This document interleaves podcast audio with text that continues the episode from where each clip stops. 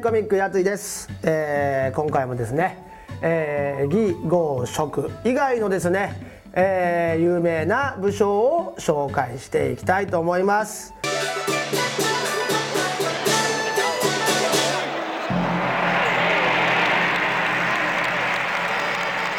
はい、えー、炎章は曹操のライバルでございますね。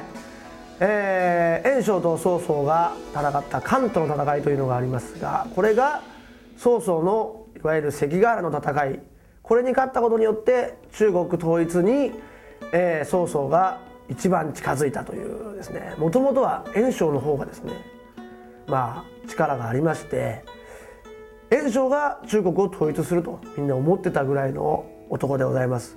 その袁紹の人生を見ていきたいと思います。190年反東卓連合軍の名手となりまして連合軍解散後は河北へと勢力を拡張していくと。東卓という男を倒すために東卓連合軍というのが作られます。もういろんな、え武将が集まって東卓を打倒すると。その時に誰かリーダーを決めなきゃいけないという時にですねみんなが「炎章さんがいいんじゃないですか？炎章にしましょうよ」ということで「うんじゃあ俺やるわ」ということで炎章がリーダーになると。だから。このあらゆる武将がいる中で袁紹がリーダーになるほどの、まあ、名士と言われる男だったわけですね。なぜなら袁紹は家柄がいいわけなんですよ。まあ話しましたけども演説は袁紹のことを関係ねえよ。家柄はいいけどお母さんはそうでもねえから的なこと言ってたんですけどみんな演説のことはもう聞かないです。はいはい。はい。袁紹でい。きましょうとい。うことで袁紹がリーダーになりますそして199年高孫山を破って優秀を手に入れ河北4州を治めることに成功、えー、東卓を攻めた際にですね袁紹はやっぱりねあい。い。とこの子でボンボンですからちょっと優柔不断なとこありましてねみんなが東卓攻めよう攻めようって言って集まったのにみんな東卓と戦うのは他の人にやってほしい。わけですよ連合軍って言っても結局は自分が一番大事ですからその中で曹操だけ何のために戦ってんだよ」っつって怒ってトータ君戦いに行くんですよそしてボッコボコにやられてそうそう死にかけてそれで戻ってきてっていうのがあったんですけどでもそれによって曹操っていうのは中国中に名前を知られるんです。あいつだけはかっこいいっていうので。袁紹は兵力は減らなかったけども名声的なものはちょっとどうなの？ってなったんですよ袁紹何あいつリーダーなのにみんなを引っ張っていく力ないんじゃないの？的なことで。だけどまあ、A 賞は家柄もいいし力もあるしでまあ人にこう頭を下げることができるんですよね演術と違って。そこだけまあ A 賞のいいところです。お願いします。助けてください。っていうふうに頭のいい人にあのへりくだることができたわけです炎章は。だから結構いい武将がいっぱいいたんです、ま、周りにね。中国の一番北のところに高孫さんという武将がいたんですけどこいつを倒すことによってこの北の全部を袁紹が、えー、支配することになりました。4州ね中国の4州を支配することになりました。そして200年蘇樹や伝法の進言を退け曹操と開戦。関東の戦い。先ほども言いましたけれどもこれが天下分け目の戦いです。これはレッドクリフ石壁で、えーまあ、書かれている曹操の戦いよりももっと重要な戦いですね。北の袁紹がよいよもうあの上から攻めてくる人いないですから。あとは南下するだけです。そこにいるのは曹操。で曹操と袁紹は幼なじみです。昔からライバル同士。袁紹はいいとこの子。曹操はいいとこの子ではないんですけどもいいとこを金で買った子なんですよね。お父さんが金で、えー、権威を買いまして、まあ、金で買えるほど官っていうのはもう腐敗してたってことなんですけど。お金で買っただろっていうのを、まあ、バレてるわけですね。それで袁紹とはちょっと違うんですよ曹操だから曹操は袁紹に対してまあ劣等感まではいかないですけども家柄的にはちょっとそういうのを感じてると。袁紹は袁紹で曹操っていうのは家柄的には低いのにあいつ生意気だなというふうに、まあ、感じてる。もともとライバル同士なんですよね。その2人がこう200年戦うことになります。この関東の戦いで袁紹が敗退します。これはなぜかというとですね。最初の戦い関東にこう南から南に攻めてきます。袁紹が。それを曹操が迎え撃ちます、えー、この時にですね袁紹軍の最高の、えー、強い武将が顔料と文州というのがいました。これブサイクです2人とも。異常なブサイク。異常にブサイクなのに顔がよしと書くというね。顔がよしと書いて顔料。すげえブサイクで。文章が文が見にくいと書いてブサイクです。文集。まあこの顔料文集。顔に関わる名前でしかもブサイクというね。でもまあ猛将です。めちゃめちゃ強い。だから誰も勝てなかったです。曹操の中の配下は。もうどんどん倒されます。その時にですねこの時曹操の配下に、えー、関羽がいました、えー、劉備がですね、え、曹操に負けまして関羽だけ生け取られて劉備の行方がわからないので行方が分かるまでは曹操のもとで、えー、関羽が働いていたんですね。その時に関羽がその恩を報いるために顔料と文集を、えー、一騎打ちでですね一撃で倒します。顔料来ました。関羽出てきました。はいバーン死にました。文章来ました。関羽来ました。はいガーン死にました。という誰も倒せなかった顔料文集を関羽が一撃で倒して袁紹軍が総崩れになり、えー、初戦で袁紹敗退します。しかもこの時罰が悪いことに袁紹軍に劉備がいるんですね。傭兵として雇われてたんです。そしたら袁紹怒りますよ。あれお前のお前の企業だよお前お前の文章殺してるんですけど？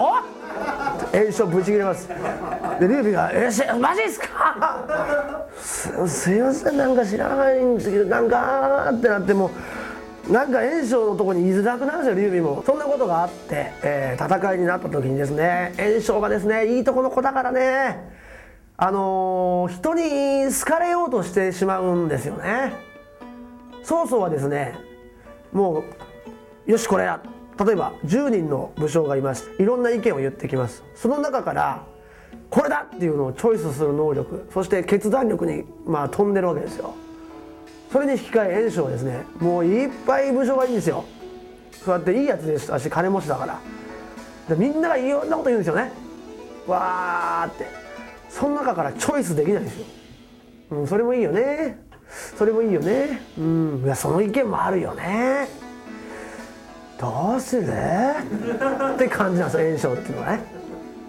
話をこう聞きながらも全部こう採用しないわけですよね。共有が炎症のもとでやってても全然自分の意見があの伝わらないんでこれ曹操に今のうち身売りしようっつって曹操のもとに下っちゃうんですよね。曹操がなんか意見を聞くらしいということで。で共有が袁紹のもとにから去りましてそうそうさあそこに兵糧があるんであそこ燃やしたら総崩れですよとか言うわけですよ。さあそうそうそれだっつって。で袁紹もうドーンとしてるわけですよ。兵糧もあるしさ。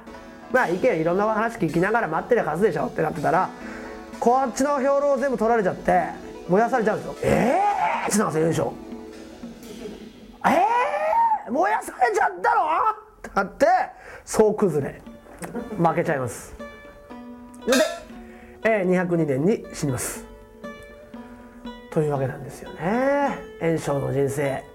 だからいいとこの子でみんなに好かれよう好かれようとした結果優柔不断になり負けるとまた勉強になる人生でございました。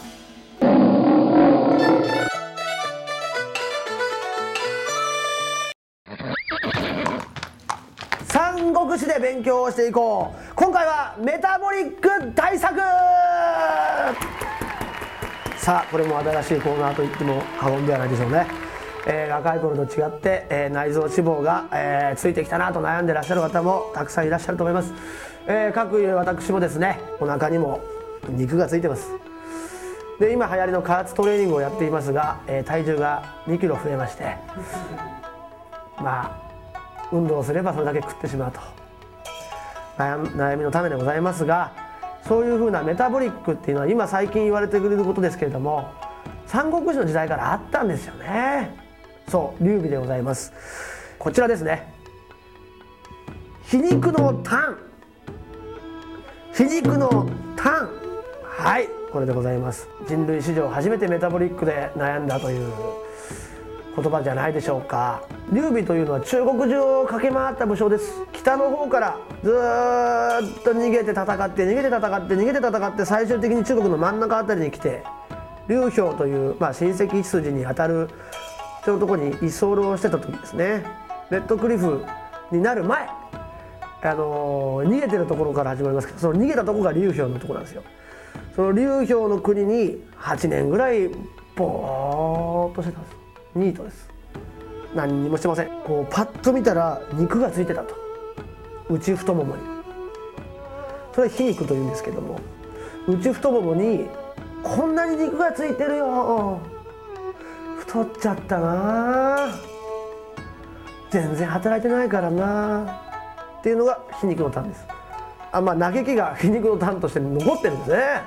ただ太ったって話が。これはすごい話ですよ。